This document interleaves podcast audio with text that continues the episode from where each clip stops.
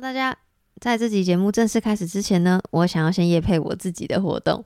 没错，如果你有追踪弹性说爱的社群，你应该已经有看到消息了，就是我已经连续两年五月份有办活动。那为什么是五月份呢？因为五月是国际自卫月，然后五月二十八号是世界月经日。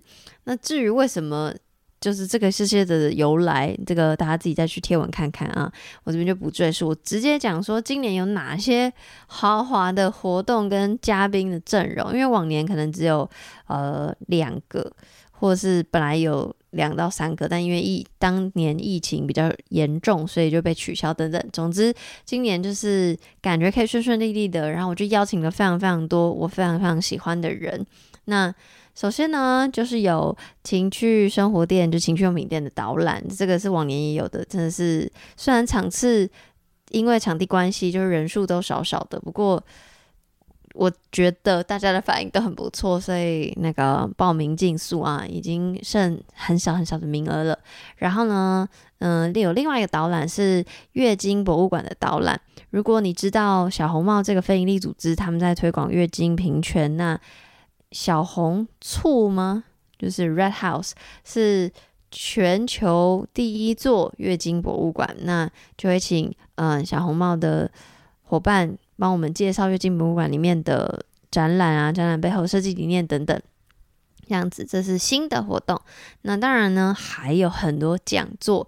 嗯、首先呢是性技巧讲座，之前有请过小薇嘛，那今年呢就是请都有来过节目的，一个是 Jin。他会呃跟大家分享关于自慰的技技巧啊，然后开发情欲怎么自己来这样。那另外一个呢，当然就是徐老师的。徐老师就是如果你很早开始听的话，我那时候就是去上他的难题口交课，所以这次呢也邀请他就是开这样的一个课。那剩下的呢就是过去没有过的活动种类，一个是月经的讲座，那我邀请到。可心 Kelly，她呢是一个 podcaster，也是一个写字的人。然后她过去一年有自己办了一系列的都市女子的月经练习所系列讲座。那讲座比较像是嗯月经相关的读书会、讨论会、分享会。那这次他会在这个系列活动中会简单分享，因为他的那个系列很长嘛，所以这算会算是他的月经练习所系列的入门分享。那另外一个呢，是我邀请到我非常非常喜欢的小林老师，也是我比较早前面的极速访问的，嗯、受访者。小林老师呢，他是呃激进实践者，就是大家俗称 BDSM 的实践者，然后他是神符的表演者。然后这次他讲的题目是怎么看待 BDSM 是什么？身份、骄傲与无名。哎，很难一言以蔽之。反正总之，就真的老师非常的。老师非常认真准备，就还跟我讨论很久这样子。那最后一个呢，是一个读书交流会的活动。那嘉宾呢，我请到也有来过节目上的香，他是一个智商心理师。然后，嗯，我想说，可不可以一起讨论这本书？这本书叫做《关于爱的一切》，这是呃一本女性主义作家 Bell Hooks 的著作。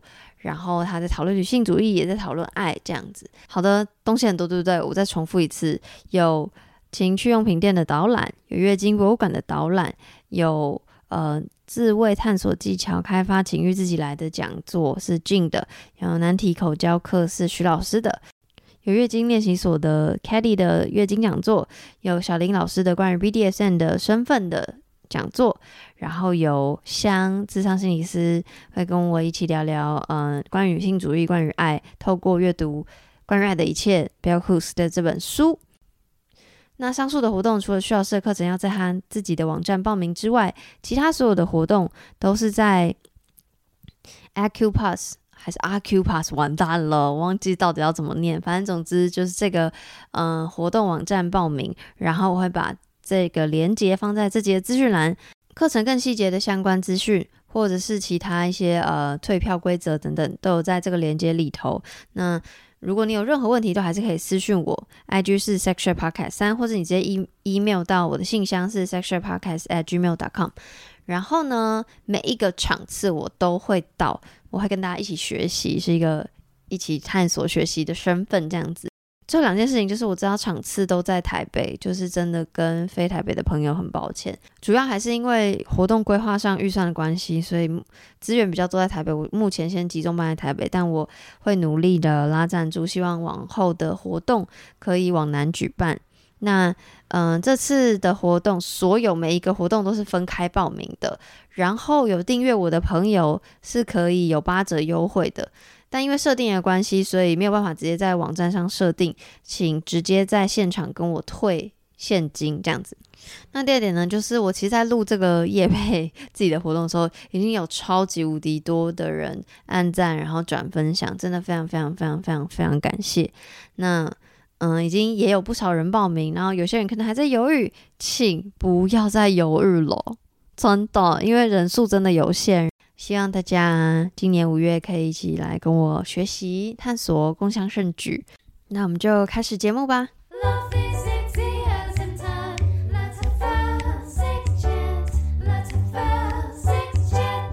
欢迎来到 Sex Chat 谈性说爱，我是杨。今天的来宾是来第二次的美乐妮。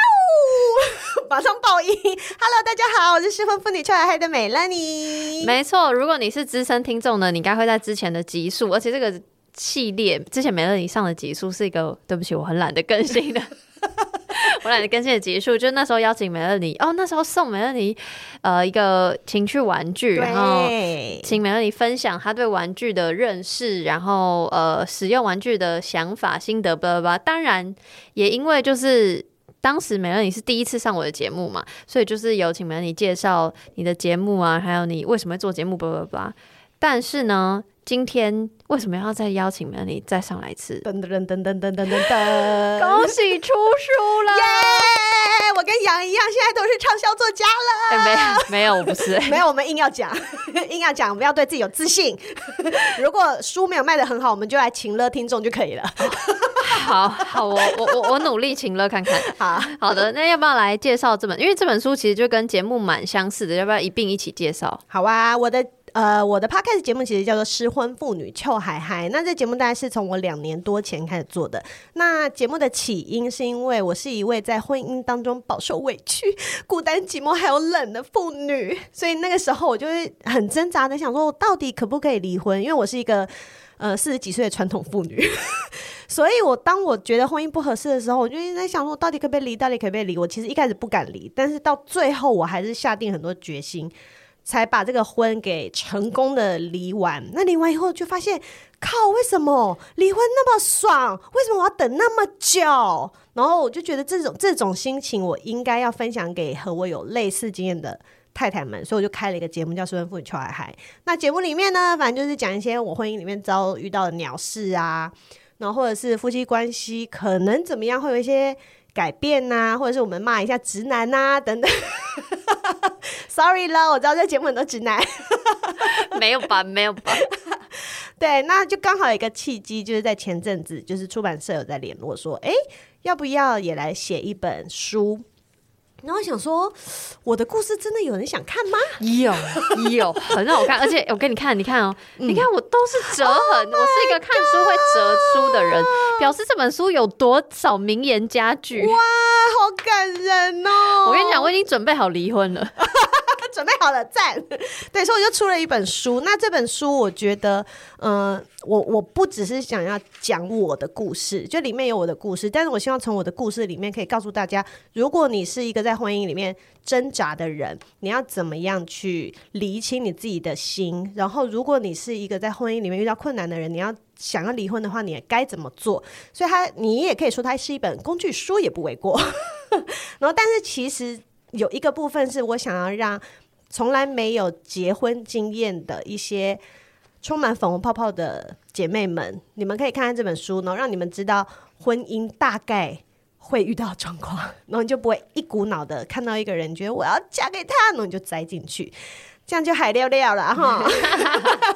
好，那会其实美乐已经讲得非常清楚，但是更多细节我们大家都会聊。然后我想要先就是跟你分享我的心得。嗯，好，就是真的，我觉得跟其中一个写序的人是雷律师吗？对，雷律师。跟他写的一段有点像，就是因为大家听美乐你就知道他就是一个很真的很嗨的人，就是无时无刻都好像不知道吃了什么，对 对对，到底嗑了什么啊？对，然后所以然后节目上听起来都开开心心的这样，对。然后书里当然也也有一些语气是完全可以想象是你的声音，就是带着声音出现的字句这样。对，但也有一些字句是哎。诶哦，原来没有在节目上的样子。对对对，就是原来不是，就是他，就是感觉，就是你当然是把你的悲剧写成喜剧，可是有一些那种突然有几段会想说，哎，就是怎么有点感人，就是会有另外一个面向的你。对，所以就是就算你是那个失婚妇女 Try 海海的资深听众，还是非常非常非常推荐大家去买这本书，然后会把那个所有书的相关资讯都放在这集资讯栏，大家再去点点击购买这样子。谢谢谢谢，一人一书，救救美乐妮。好的，那我们要聊离婚之前，先聊结婚。好啊，所以我想要问美乐你，之前就是在结婚之前，就是少女青春少女时代的时候，我想一下，二十几年前，我想一下啊。想要问你那时候对于恋爱、对于婚姻的想象是什么？我那时候就觉得这就是一个我的人生必须要做的事情啊，所以是一定要结婚。对啊，我就是觉得我交了男朋友，我就是最后就是要跟一个我最喜欢的人结婚。以前很傻，所以你当时相信有一个所谓对的人。对，对，哎、欸，等下那首歌怎么唱？先不要，先不要，想，想说高歌一曲。我那时候啊，我就会觉得说，这就是我人生必必须要做的清单。结婚就是其中一项，所以当我在交男朋友的时候，我就会把这个人适不适合结婚，跟这个人要不要结婚，放在跟他要不要继续交往下去的那个呃条件里面。那像我记得我快要三十岁的时候，我就有跟一任男朋友交往，但是他那个时候他就是有说他不想结婚，嗯，所以我后来又也是因为相处上有一些其他问题，那我就会变得。更容易放弃，我就觉得那反正最后我们又不会结婚，那我们现在这样，那就不然就算了。嗯，有的时候两个人的感情，你就会觉得好像如果只是比较单纯的问题，你会想要去解决它。但是如果当他有一个最后面的终点，你觉得我们不一样的时候，你就会提早放弃。所以甚至以前是会因为这个男朋友不想结婚。所以那我不要跟他嗯继续努力了。那你觉得这些就是你觉得哦，结婚是你必经的人生之路，一定要做的事情的这个想法，是从你就是从小。家里就这样灌输你，还是你看了很多爱情电影、偶像剧，还是怎么样？就都是啊，我们整个周遭环境都是这样告诉你的啊。你女生，你的长大，你就是要找一个王子啊，不是都这样演的没？连续剧也都这样演啊。所以你身边的同才也是会一直给你这样的压力啊？没有到，不是到压力，但是其实爸爸妈妈也会这样嘛。你二十几岁的时候，他们就是说有没有交男朋友啊？什么时候要结婚啊？你就会觉得这就是一个。我以后要做的事情，嗯，然后反正他也没有什么，我也没有什么理由要去反对他，我就觉得 OK，那我我也是这样，因为我的爸爸妈妈也是这样啊，反正他们就是谈恋爱，然后就结婚，嗯，然后生小孩，就是太理所当然，嗯，理所当然的一条路。来，我想要请问，重点来了，你的结婚，你跟前夫怎么恋爱，然后结婚的故事？好，这个故事其实很短，因为我们是闪婚。好，事情就发生在呢，因为刚好，我觉得有时候啊，自己会幻想说，老天爷给我一个善或者是这件事情就是他促成的。有一个很重大的原因，大家听听看哈，因为我当时就是结束了一段工作，我在海外工作，那我回到台湾来。然后我就是因为在海外工作不，那个收入不错，所以我就想说，哎，我这么辛苦，就是赚了还蛮多的钱，我想要先休息一阵子，我想要放空，好好的出去玩呐、因为那时候就是三十而已，三十出头而已。然后就在那个时候，我的一个同学，他就说：“哎，你现在不是单身吗？我这边也有一个同学也是单身呢。我觉得你们俩个性好互补哦，想要介绍给你们认识。”然后我就说。是谁呀、配得上我吗？没有了，他当然就是互相交换一下对方的一些背景资料。他就说他其实是台湾人，然后但是反正就是念完书当完兵之后，他就去美国念书，然后就在那边找到工作，所以其实在美国已经工作很久了，然后工作也不错，然后也有，然后因为同学已经结婚了，所以他就会知道说女生会在意的东西是什么，就会说好工作又有房子哦，嗯、然后有车子哦，嗯、对，然后家人都不在哦，你就会觉得哇，这样很好哎，以后也不太会有什么婆媳问题，什么要跟他的家人住什么，嗯、然后因为我以前。呃，也有在美国念书，所以他就觉得，我觉得你们俩可能会还蛮合适的，因为你也不会说去那边不习惯呐，嗯、等等等等。然后就想说，好啊，就来啊，人家都送上嘴了，当然就 我就吃啊。好，所以就因为这样就认识了前夫。那那时候，因为我我我我为什么要说结束一段工作很重要？是因为我们那时候就开始认识的时候是台湾跟美国有时差的远距离，所以他那时候就会每天下班就打电话给我。那他下班时间其实是台湾的早上时间呢，嗯、所以如果我是一个要每天去办公室上班的人，我就没有办法，对，我就没有那个鬼时间跟他在那边。传情啊，然后聊天啊，没有，就刚好因为我那时候就大闲人一个，所以我们就是每天早上，每天早上都会聊天聊一两个小时。你知道，对女生来说聊天很恐怖，聊天聊聊聊聊就走心了。而且我必须说，因为就是现在美乐你分享的书里有简单写到，然后。这个聊天这件事情，要是我是你，我跟你讲，我也会闪，早就栽下去了啊！我完全会跟你做一样的选择，是不是？然后你就聊聊聊，就聊出感情了。然后他就突然有一天，他就是他也可能你知道寂寞难耐，然后就想说，是跟这女的聊天聊那么久了，他就直接从美国飞到台湾，想要跟我见面。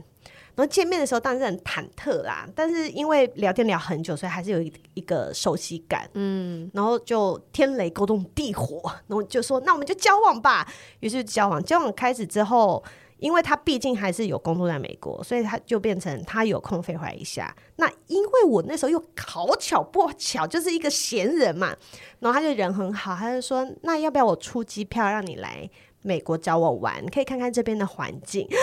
我想说，试婚感，试婚感。对，我说白马王子骑着马要来载公主了，算是飞机，但是。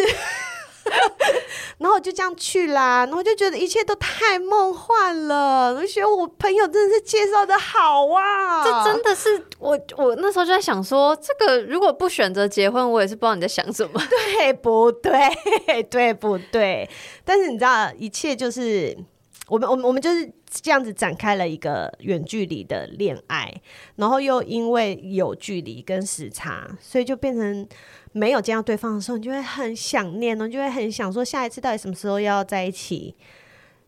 那为什么我们只有呃在一起六个月就决定结婚？一来就是因为太远了，然后二来是因为我们那时候都三十出头，嗯，就是两个人都觉得，那既然如果我们两个人的未来目标都是想要结婚，那我们现在又觉得对方都不错的话。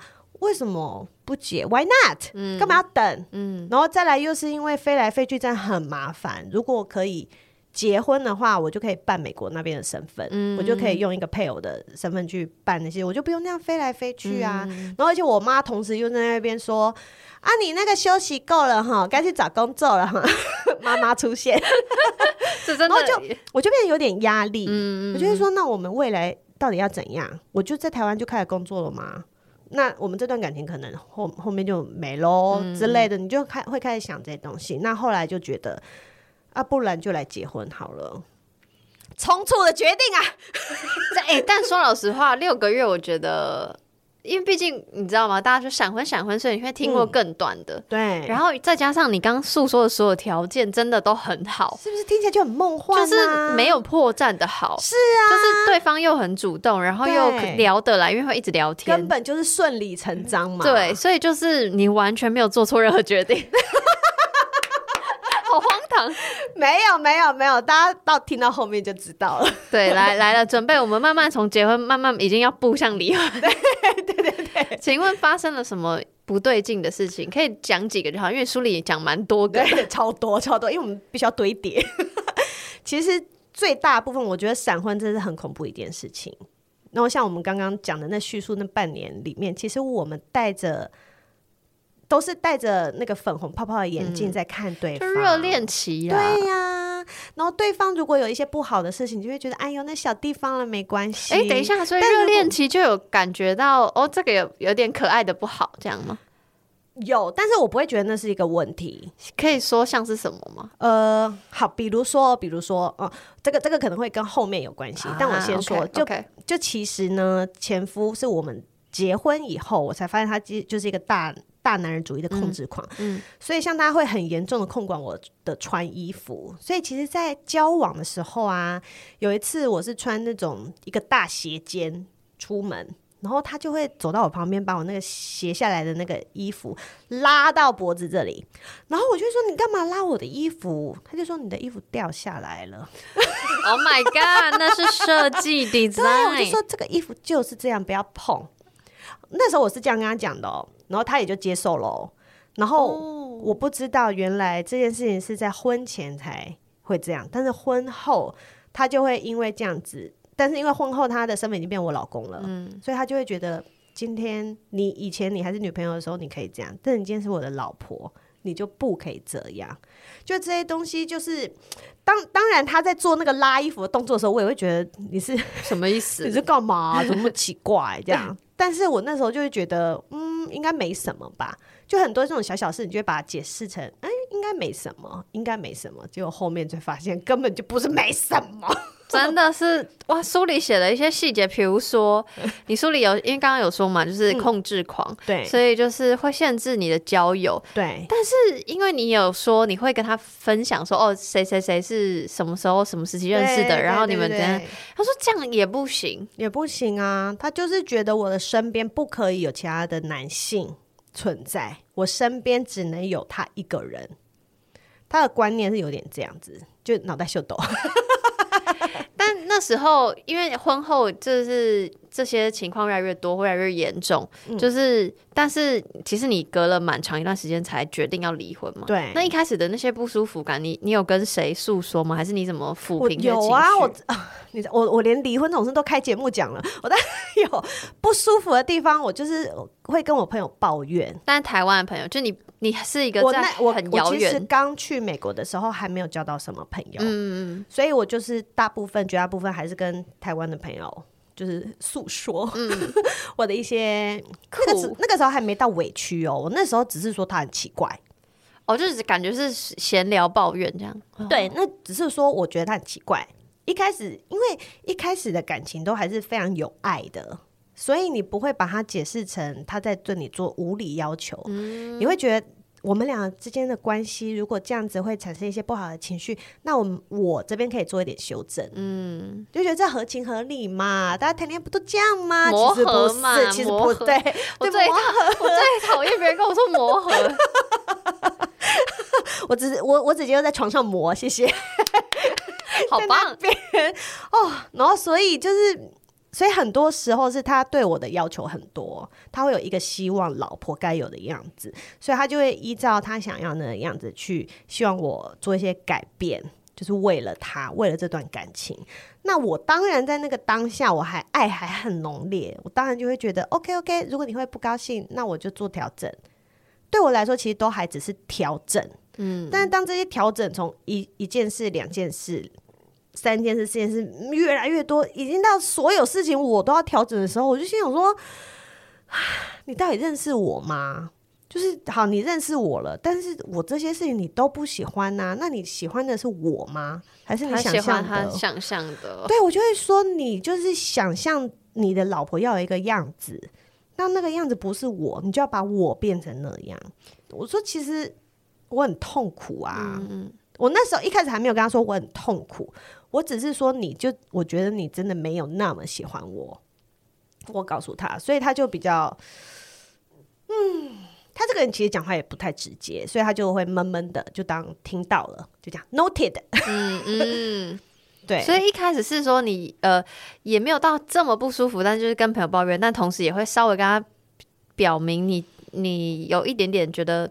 好像哦，其实我跟他表明的时候，已经有累积到有点多了。哦，是哦，对，但是一开始我会觉得没关系啊，反正我们就好好的嘛。那他平常出去上班，那我在家里整理一些家里的事情，嗯、然后周末我希望我们是开开心心的出去玩啊，两人世界终于有两人世界啦，可以开车去比较远的地方啊，晃晃。然后我就是初来乍到，你知道。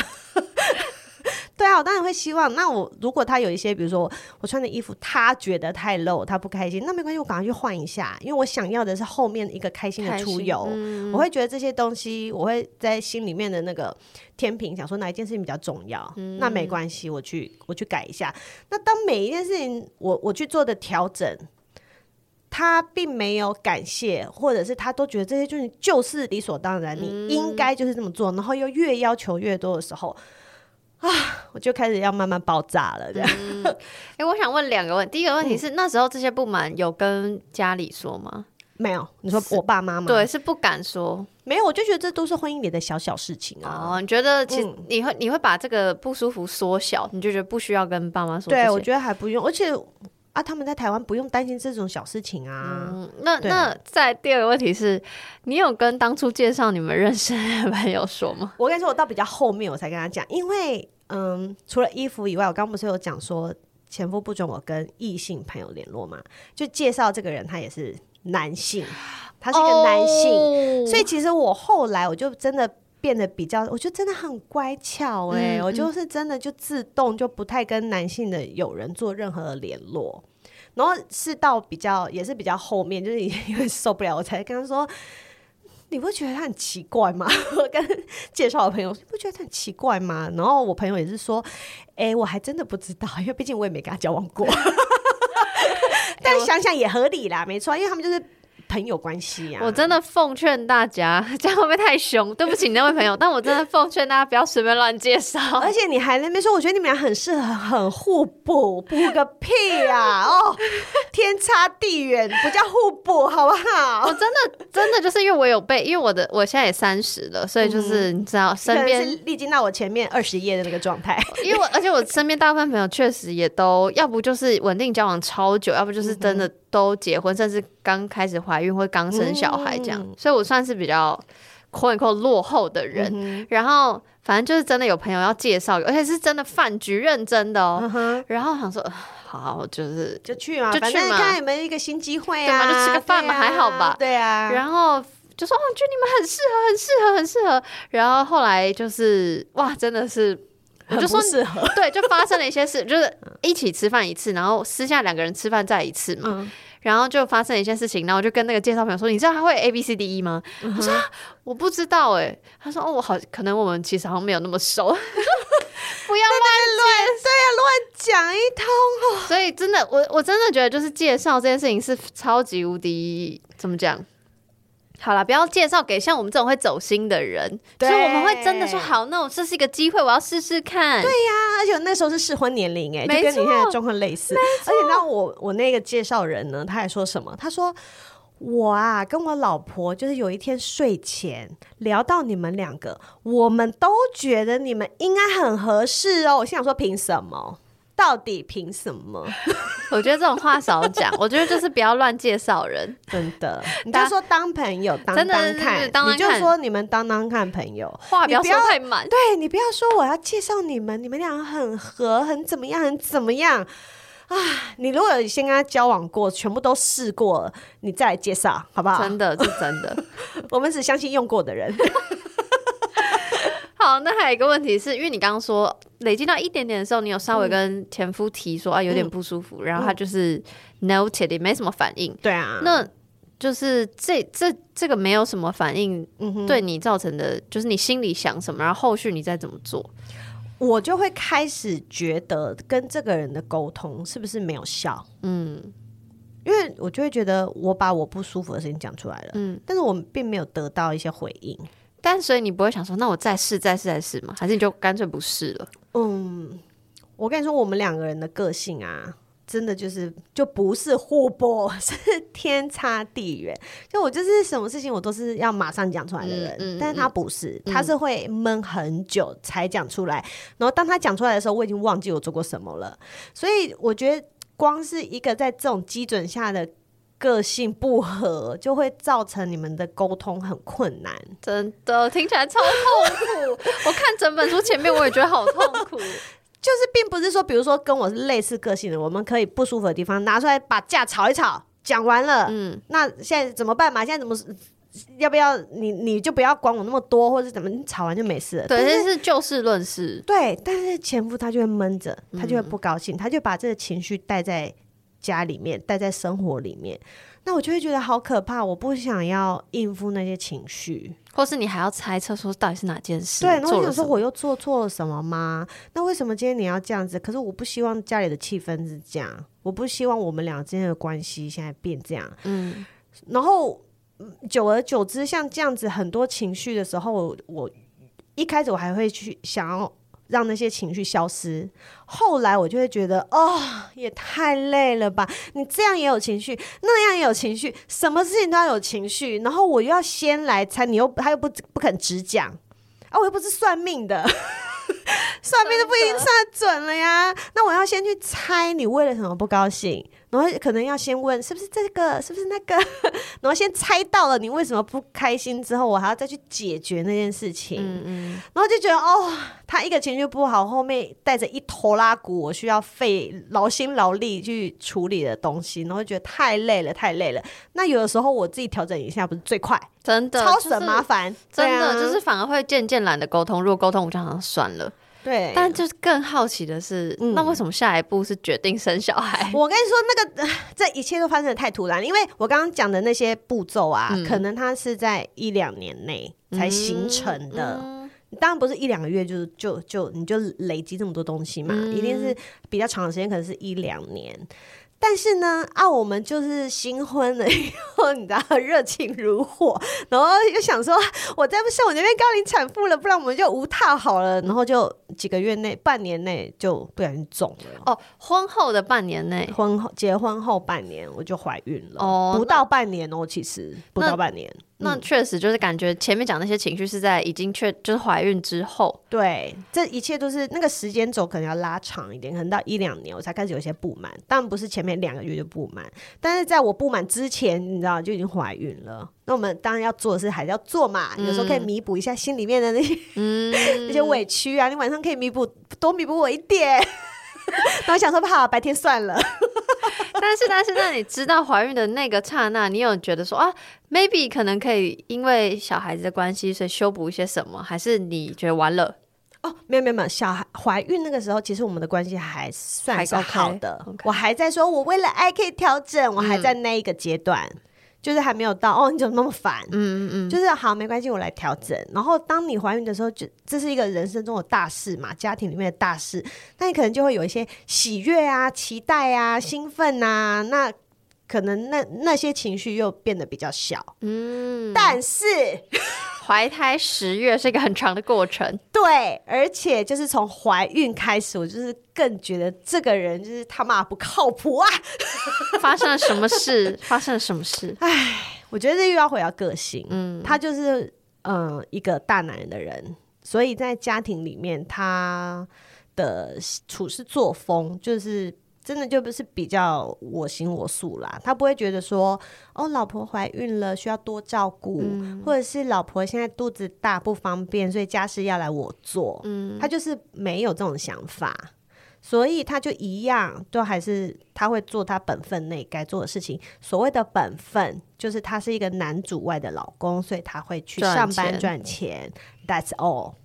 那不管是今天说。我们家多脏多乱，或者哪里需要刷或干嘛，你不管你肚子大不大，你就是反正就是你的事情，你就是要去做。然后我从怀孕开始，我就会觉得我的老公真的很不体贴耶。我想吃个东西，他也不去买，然后叫我自己开车去买。然后吃东西在在书里，真怕我吓到。他说我发生什么事？因为就是刚刚美乐你说哦，要你自己去买，我觉得。好吧，后面发生了什么事呢？后面对，有一天早上起来，我就突然很想吃一个中式早餐的东西，我就跟前夫说，我好想吃。然后他就是一个醒来就说我要睡觉，你自己去买。我想说好，没关系啊，你要吃东西我自己去买，天经地义是老娘要吃的。那时候我就自己开车出门，然后因为美国地方比较远，所以那个地方大概开车差不多半小时，就是一个。在美国居住的话，那就是一个很合理的范围，所以我就开开开想说我自己开去买，就开到半路的时候，电话就来了。我想说，老公是不是良心发现了呢？就发现没有啊。接下来以后，他就说：“哦，那你已经去了，那你就顺便帮我买个什么什么回来。”我想说，妈的嘞，老娘挺着大肚子在那边开车，然后早上一早起床，然后 开车去买早餐，你还叫我帮你外带，是不是？我跟你的 Uber E 是不是？我在看到这段，想说哇哦，哇哦，他真的觉得理所当然或者什么？我觉得就是一开始我会想说啊，他是不是累还没睡醒，然后打电话来说哦，拍谁拍谁，我刚还没醒，就完全 不是。怎么剧情是这种发展呢？所以其实从怀孕开始，我就会觉得他是一个很，就一个孕妇的心情来说，就会觉得他很不体贴。所以是怀孕这后面这期间，就是你觉得。已经开始有离婚这两个字在自己的脑海中浮现吗？还没，还没。我只是觉得这个人，那你很会忍，很会忍啊！我怀孕那个期间结婚还不到一年呢、啊，我小孩大概是结婚一年半的时候生的嘛。可是你有那么多的不舒服，所以你是一直压抑，就说啊，应该会变好，应该会变好，还是你就是假装没发生，还是怎么样？其实我其实就是一开始我会。像我前面讲的，我希望我们的关系是和谐的，嗯，那我可以去做一些调整。那当我调整越来越多、越来越多、越来越多的时候，我就开始发现这个情况有点不太对，就是为什么所有事情都是我来调整？然后都是他对我做了很多要求，我就要一直去改变，然后改变成这些都不是我原来的行为模式，或者不是我原来希望的方式。但是因为我们的这种呃，怎么讲啊？呃，应该是说就是变得我们的关系，只要出现问题，这个就是一个有点像处理的 SOP，嗯，就会变成他哪里不高兴，然后你改。跟我说，嗯，我去改，嗯，就这样，或者是他那里不高兴，我不改，他更不高兴，我还是要改，嗯，就变成这就是我们的关系处理 SOP，就慢慢演变成这样。可是你头脑里面没有离婚这两个字，是因为你觉得啊，反正就是 SOP 就这样，还是是因为你其实有潜意识觉得离婚这件事情是不好的？一开始我其实前面两年我从来没有想过离婚，嗯，因为我。就一开始讲，我就是一个传统妇女啊，所以你会觉得结婚就是要结到底。对，我就觉得如果可以，如果没有什么重大事件发生，这个婚就是一辈子就是这样下去。就像我爸妈现在结婚，哎、欸，他们结婚几年？反正也就几十年了，嗯、就是这样啊。家家里面一旦跟一个人组成一个家庭了，就是要这样子一直下去一辈子啊。所以当时。头两年，像小孩刚生的头两年，我脑袋里面从来没有觉得我可以离婚。Maybe 有一点念头想出来说，这个是不是会离婚？但是那都不还不是选项。但是是因为你有没有一个感觉是，如果你。讲了这两个字或提了这两个字，就是不晓得，比如说家里会怎么看你，或你身边的朋友会怎么看你，还是你真的就是没有想，就觉得反正这这不是你的选项，所以你。对，前期都还没有想过，前期完全没有想，前期我就说没关系，我就继续，我还可以忍受得住，那我们就继续这样相处。因为其实前期你并不一定全部都是不好的事情嘛，当然还是有一些快乐的事情啊，嗯、啊，不然也不会撑那么久嘛。他还是会有一些快乐的事情啊，比如说生小孩什么，还是有一些喜悦的东西啊。然后可能、嗯、小孩的成长，一起什么家庭小旅游啊、嗯、等等，还是会有一些快乐的回忆、嗯、快快乐的事情在你们的生活当中。所以并不是全部都是哦，他每天都叫我改东西，嗯、然后并不是那样。这些东西就是慢慢慢慢慢慢慢慢慢慢，像那个你知道吃毒药一样，每天给你加两瓢盐。你总有一天要洗肾！Oh my god！我第一次听到这个说法，好恐怖。对呀、啊，就是慢慢慢慢累积。所以你说，你刚刚一直说离婚念头，离婚念头，我前面呢、啊、就真的觉得那不是选项。嗯，但是到后面我越来越受不了，可能到结婚第三四年的时候，因为整个婚姻维持六年多，嗯，大概到中期三四年的时候，我就开始觉得我好想。离婚，嗯，但是我可以吗？那时候已经出现，我想，我想做，但是我不知道我可不可以做。这个可不可以是什么的？可不可以？就比如说，你怕你会，就是说没钱没房子这样吗？对，之类的。因为离婚在前期它完全不是一个选项嘛。那等到我想要做这件事情的时候，我不知道我可不可以，因为没有离过婚嘛。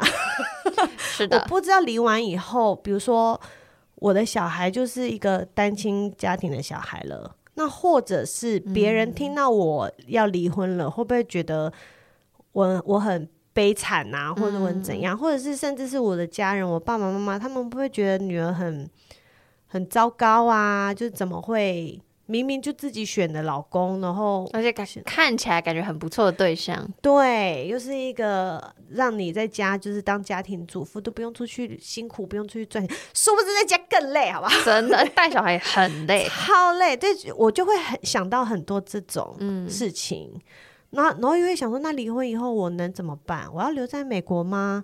我要回台湾吗？嗯、就是会有很多很多这种想法。我想说啊，好吧，那既然这样，那就再撑一下。所以时间又又过了两年，哇，实在是。那最后最后的那个点引爆的点是发生了什么事情，让你就做下这个决定？还是也没有？就是。嗯、呃，有一个，我本来都觉得其实没有什么压垮压垮骆驼最后一根稻草，但是其实我后来回想一下，就是我在书里面有写，有一天我们有争执的时候，嗯、他就是又想要我去调整的时候，他跟我说：“你都不这样子改，我们要怎么样好好的再过三十年？”我那时候心想说：“三十年，谁要跟你过三十年啊？” 天哪，想到就害怕。对，就他自己提说还要。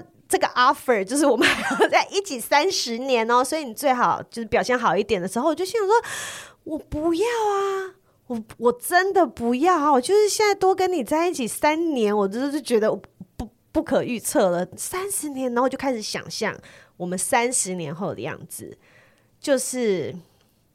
你想象不到快乐，我想象不到快乐，就是我可能也我不想跟他出去玩。嗯、那那时候小孩长大了，嗯、我们就是两个人而已，好可怕哦！就是可能有小孩的时候，小孩可还可以当做一个 buffer 这样子、嗯、哦，我们可能会跟小孩玩一下，嗯、然后就说哦，我们要不要今天带带女儿去哪里哪里？他还可以当做一个润滑液。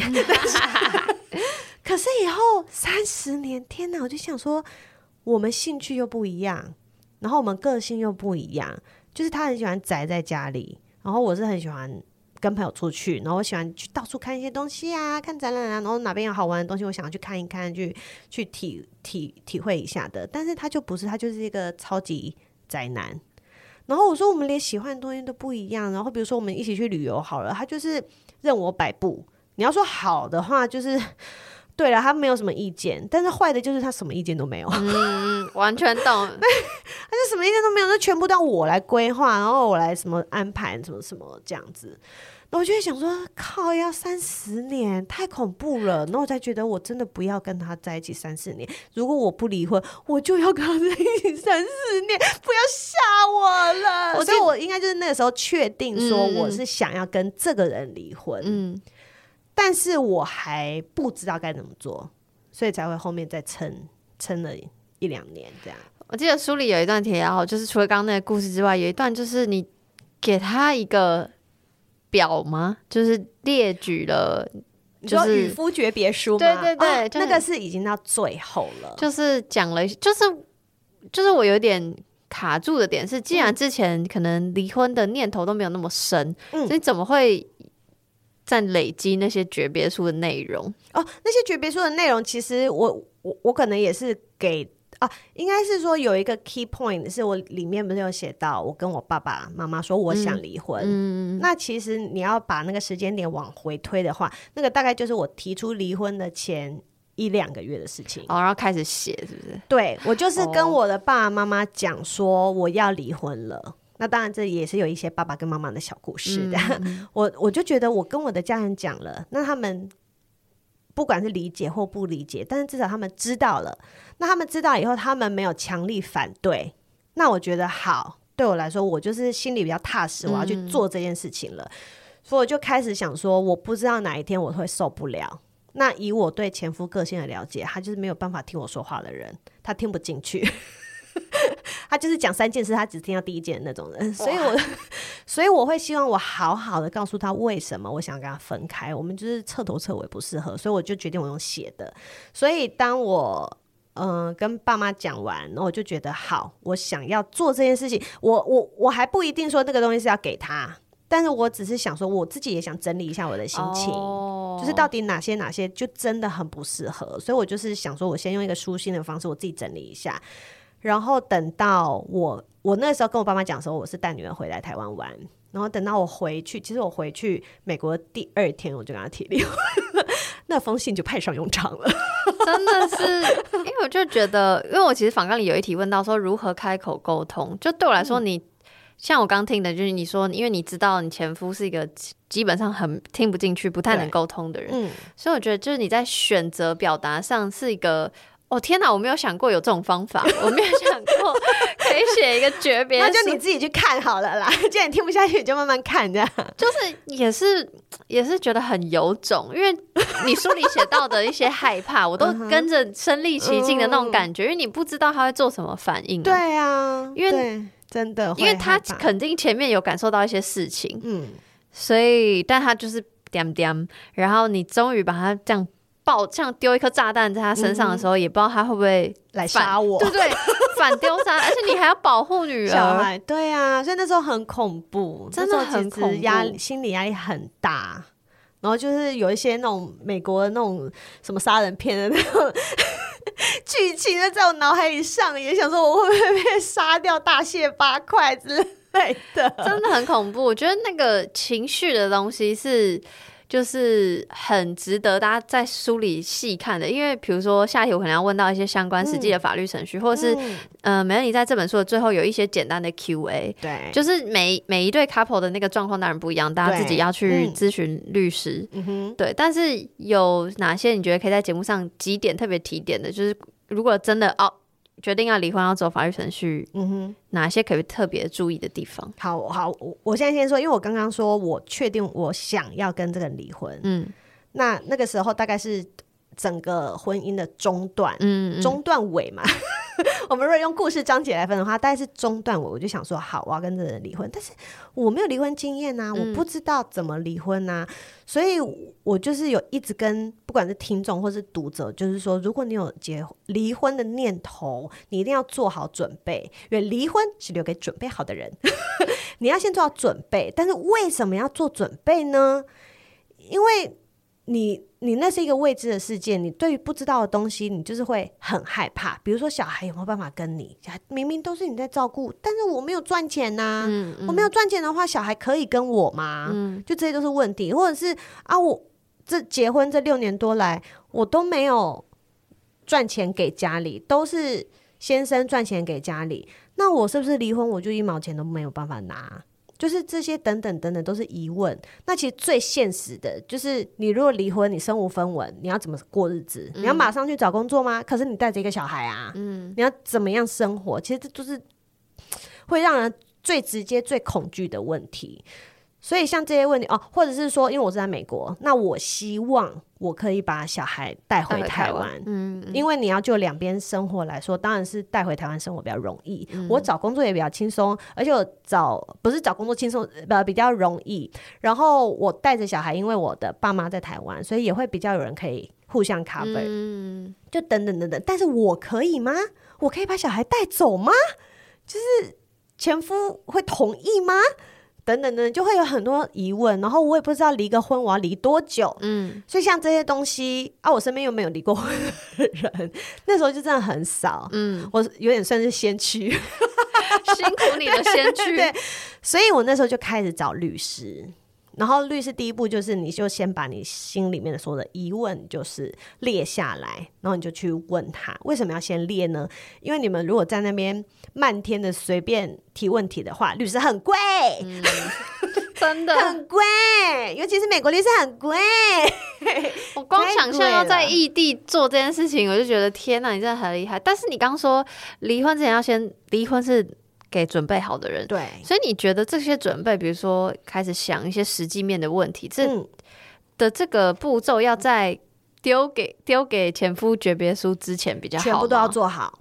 所以你觉得你有点顺序错了，就是哎、欸，没有啊，我诀别书之前我通通都问好啦。哦，真的呀？对对对，我就全部哦，你有先问，我全部都先问好了。哦、我还想说，我就是有做功课的人。哎、欸，你很棒。因为要是我一定会想说，我真的想跟你离婚，然后就列了一场出来，然后实际面什么都没想。啊、然后因为我有看书里，你有说你前夫就是冷静了一下，然后。后来就是感觉下一个动作就是感受到他那边开始，他直接找律师了。对对对对，对。所以我要是我是那种前面完全准备都没有准备，我只是丢了一个诀别书的人的话，不要糊弄。对，就会觉得哈，早知道我不要先跟你讲，要先准备好，然后我再跟你讲。对，所以太太们，太太们，那你怎么那么聪明？你怎么知道诀别书之前你要先问这些？没没没，因为我我我当时我还嗯，应该是说诀别书的时候，是我已经开口跟他说我要，我已经。忍无可忍了，嗯、但在忍无可忍之前，我就是很紧张啊。那我为了要消弭这些紧张，我就会觉得我需要先知道这些问题。哦、我总不能提了以后变成啊，如果我们要。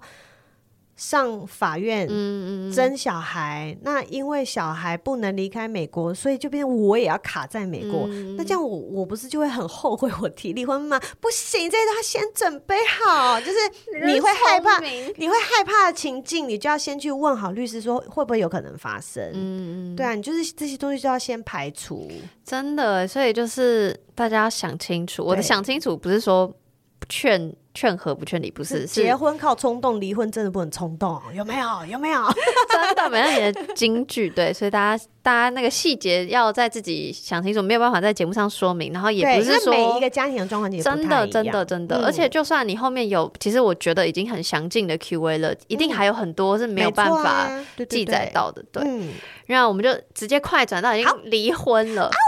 而你在书里说，你真的觉得自由的那一刻，是你回到台湾，然后换身份证，没错的那一个刹那。对啊，你知道身份证后面的配偶栏啊，嗯、呃，当他一直都有一个别人的名字的时候，尤其是像我的婚姻状况是前夫一直很想要掌控我，所以他一直把我当成一个所有物在看待。嗯嗯，所以当我的身份证上面一直有他的名字的时候，我就会觉得。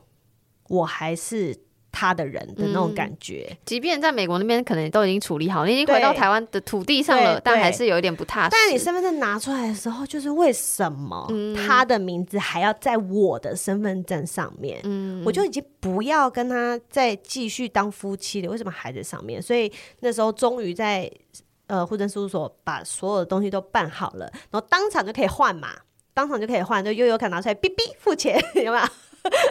马上你就可以换一张新的，然后十等十几分钟其实就好了。然后拿到的时候就觉得新的就是我，我再也不属于任何人的。嗯，我就觉得哦，终于就是终于等到这一天，因为我真的忍了好多年，就是我终于不用再受他控制的那那种感觉，嗯、就是耶、yeah, free。我可以感受到你字里行间有多快乐，对。但是我更觉得，就是有一个很重要，然后我很喜欢你在书里有特别提的，就是虽然你自由了，虽然你快乐，可是这不是一个哦，马上就是什么药到病除的事情，没有办法。你有说你有，就是过了一段时间是需要疗愈自己，就是比如说你可能会紧张，对对对，因为我。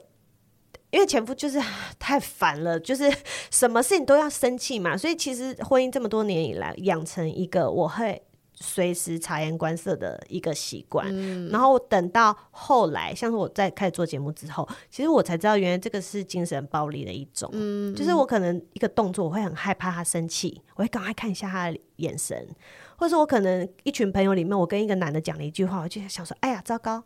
我跟这个男人讲话，他会不会不高兴？我又要赶快再看他一眼。嗯，像这种东西，我就会觉得，其实他对我的心理会造成很多很多的负面影响。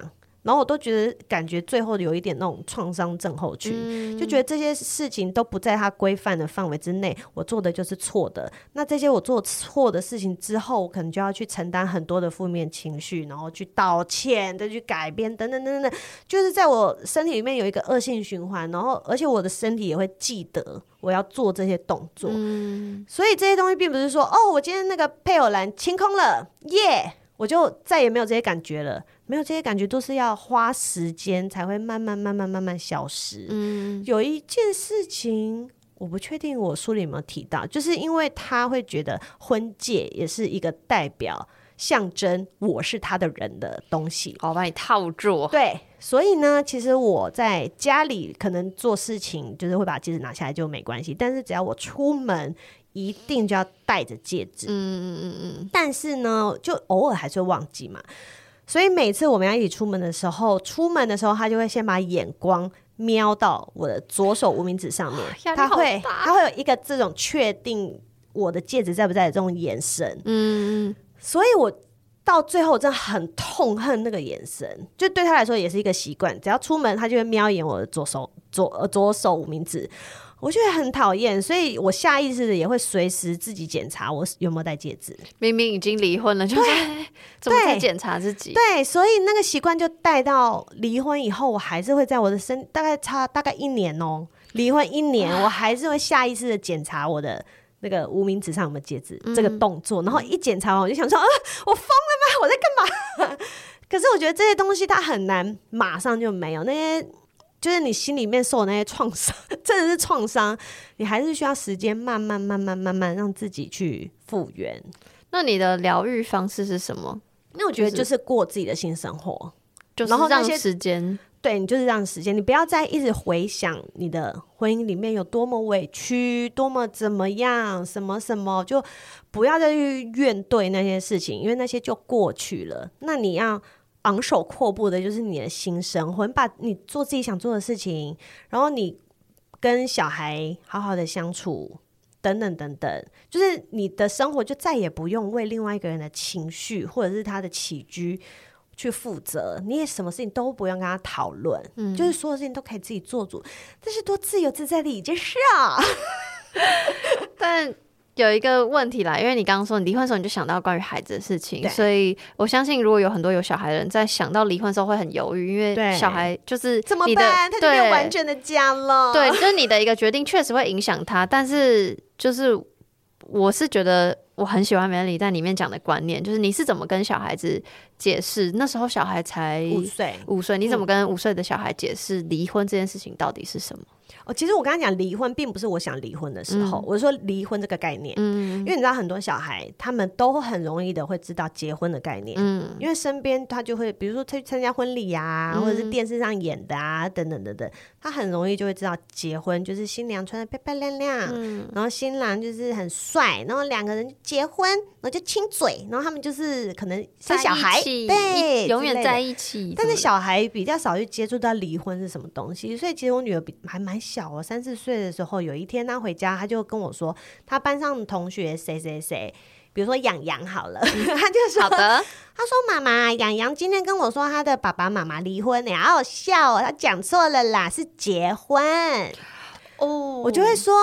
哦，他说他爸爸妈妈离婚了。对啊，他说对啊，你看他讲错了吧？他都讲不好。我说不是，宝贝，来，我告诉你哦。我说如果两个人呢，他们很喜欢对方，很想要跟对方在一起，一起生活，就会他们就会结婚，然后他们就变成家人。嗯、我说，但是如果这两个人呢，他们觉得已经不喜欢对方了，然后他们也不想再跟那个人生活了，他们不想再当家人了，他们就会离婚。这样懂了吗？所以。他就刚好，他有跟我提到这件事情，我就有教他离婚的观念是什么。啊，其实他那时候才三四岁，讲这样他就懂了啦。嗯、你不用讲太深奥，还要办一些手续啊什么的，就不要讲太深奥。所以他就其实就是。呃，平常有接触到，我就会告诉他。然后或者我有朋友离婚，跟我们出去玩，就会说哦，那个阿姨她也是离婚哦，然后现在跟她的男朋友出去玩哦，哦什么什么的，就会就会提到这件事情。嗯、我都在铺路，有没有？你很棒，你真的很棒。我在铺路，所以当我真正决定我要来离婚的时候，我就有跟我女儿说，妈妈想要跟爸爸离婚，因为妈妈真的很不开心。嗯、然后她就会问说为什么这样？嗯那我就会举一些例子给他，那因为他是小，他是小小孩嘛，他当然听不懂控制狂或干嘛那些事情。嗯、我就会说，那你看你自己喜欢穿漂亮的衣服，如果妈妈都不让你穿，我规定你只能穿什么什么，你是不是不高不不高兴？嗯嗯，他就说对啊，我说爸爸就是会管妈妈，这规定我只能这样做，只能那样做，只能穿这个，所以妈妈就很不开心。嗯，所以他他就懂了。那时候他因为离婚，他五岁，所以当我在跟他讲这时候，他可能有更小，四岁多之类的。嗯，我就想说，OK，他理解了。我觉得这段真的很感人，就是因为你说，就是你是想要告诉女儿，不是说哦，爸爸是一个多坏的人，不是这个，而是，就是我们就是不适合啊，他的方式我不喜欢，所以我们就是会没有办法相处下去，嗯、就不开心。你有写到好像是说，就是你希望让女儿知道是她有能力，跟她可以选择，就是她让她快乐的道路之类的。对对对对对，就是离婚这件事情，我会希望就是我是。开诚布公的，好好的跟他讲的，就是因为我不开心，我不快乐，这段关关系我不喜欢，嗯、所以妈妈就不要了。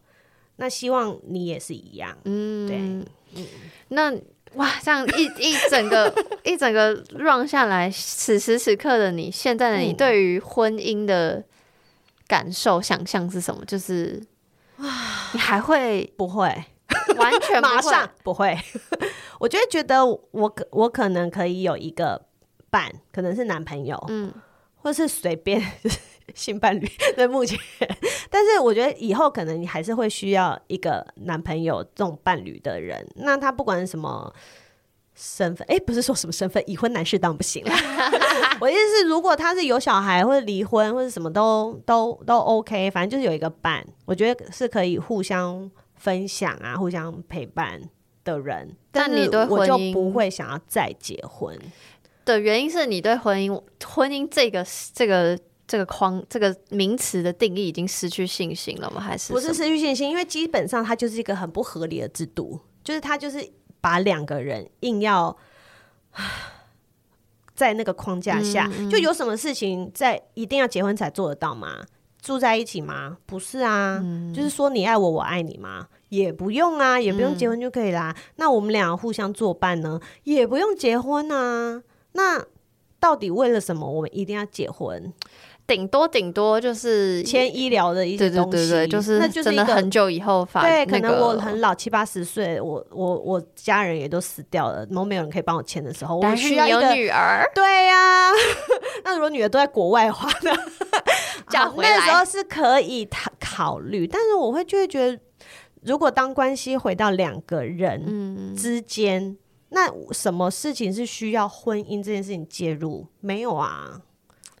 那这就会延伸到我的下一题。那、嗯、如果你身边有想要步入婚姻的朋友，你是会劝退吗？还是没有，你就去结啊，结了你就知道。Oh my god！结了你就知道。没有啦，我其实就是能劝的话，我其实是会劝闪婚的人。想结婚的人其实不用劝。就是，那就是你想要过的人生。那你想要给这些人，但是闪，我听到有朋友就是刚在一起，嗯、他们就说啊，我好爱他，我想我说你们先去同居好不好？先同居至少一年哦，一年哦。我说一定要同居一年。如果你同居一年，你真的跟这个人你觉得合适的话，你再去拜托。我真的之前就是有一个朋友，也是他就是跟他的女朋友在交友网站上面认识的，然后但是他们是用他们用的是那个 Coffee Me Bagel，就是俗称大家是比较认真想交往的人用的嘛。嗯、虽然上面约炮还是很多，但 他们用那个认识的，所以他们两个人其实都是适婚年龄，然后都是有想要结婚的目的，然后而认识的。然后他们就真的在一起没几个月。我的朋友是男性，然后他有一天他就跟我说：“哎、欸。”我这次啊，想要带我的女朋友出国玩，然后我想要顺便跟她求婚。那时候他们才在一起三四个月，我说你可以笑哦，你。他说可是我想要我们之间的感情就是有一个，就是有一个什么证明啊？我说你真的想？我说我我说你真的听姐姐一言，真的。我说血淋淋的例子在你面前，真的母汤。我说如果你真的想要证明你们的关系更上一层楼或怎么样，你可以送他一把钥匙。就是你你们两个可以住在一起，嗯，你们就同居，展开一个新的生活。我说，如果真的都住在一起，OK，你们就再去结婚啊。还好他后来有听我的，没有。但是后来他们真的结婚了，嗯、也是好几年前，他们就真的结婚了。所以我我我能劝的朋友，我是会劝啦。所以，但是你不是说哦不要结婚，而是就是冷静一点。对，冷静点，因为结婚最难的是相处啊。嗯，你就是跟另外一个相处，你每天变成你都要跟他从早到晚，连晚上都一起睡觉、欸。哎，嗯，跟他二十四小时这样相处，然后你们要一起去面对很多的。生活大大小小的状况跟问题，嗯、还连生活在一起，比如说垃圾谁倒，马桶谁刷，嗯、东西怎么用，用完要不要放回去，光这些生活上的小事，你都没有办法那么快可以适应。嗯，所以大家先同居啦。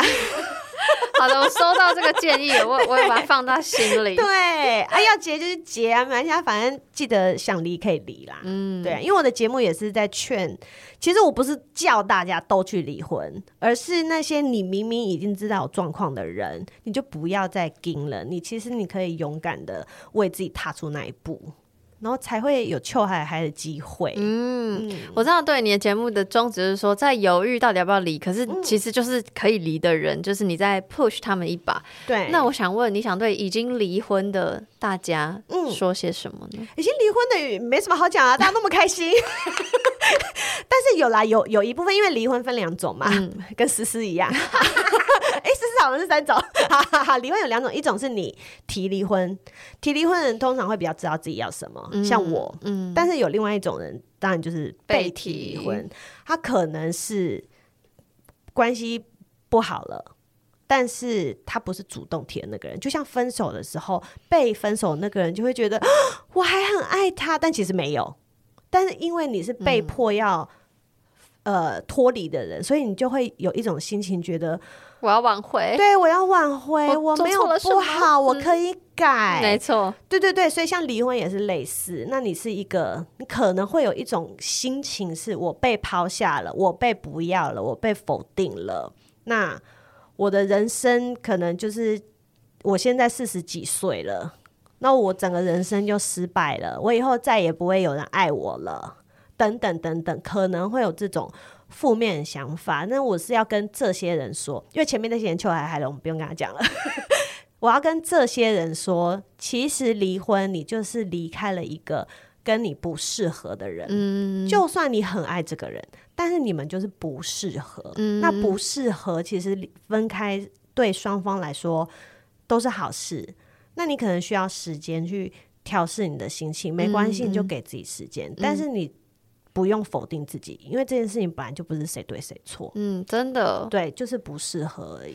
我真的觉得，就是你现在对那些就是被提的人、被离的人喊话，但我一方面会觉得，嗯、呃，我的分手经验里面，我也有几次是我分别人的。有时候大家就觉得说，分别人一定是他很知道自己要什么啊，所以他比较坏一点。但是，所以，但是其实。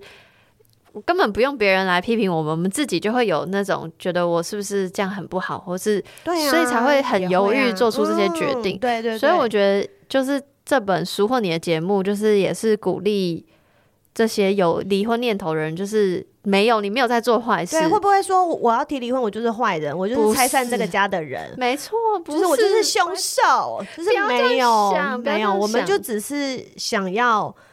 多为自己争取一点，然后我们自己比较勇敢的要踏出改变的那一步。嗯，真的，嗯、这真的是很重要。我觉得就是不管不管你是在婚姻中，还是要离婚，还是 还是像我一样单身，我觉得都超级无敌适合看这本书，因为就是浅显易懂，浅显易懂，但有有有一些爆笑的时候，也有一些很感动的时候，然后有一些 Q&A，我觉得这这是宝典。对对对，而且你也可以称它为婚姻工具书，OK 的，真的是工具离婚工具书啦，离婚工具书，真的，所以就是呃，非常非常推荐给所有在收听的听众。然后，如果想要知道更多其他的事情，就非常推荐大家再去听《失婚妇女秋海海》。谢谢大家一起来秋海海哟，谢谢梅乐妮，谢谢，谢谢杨，拜拜。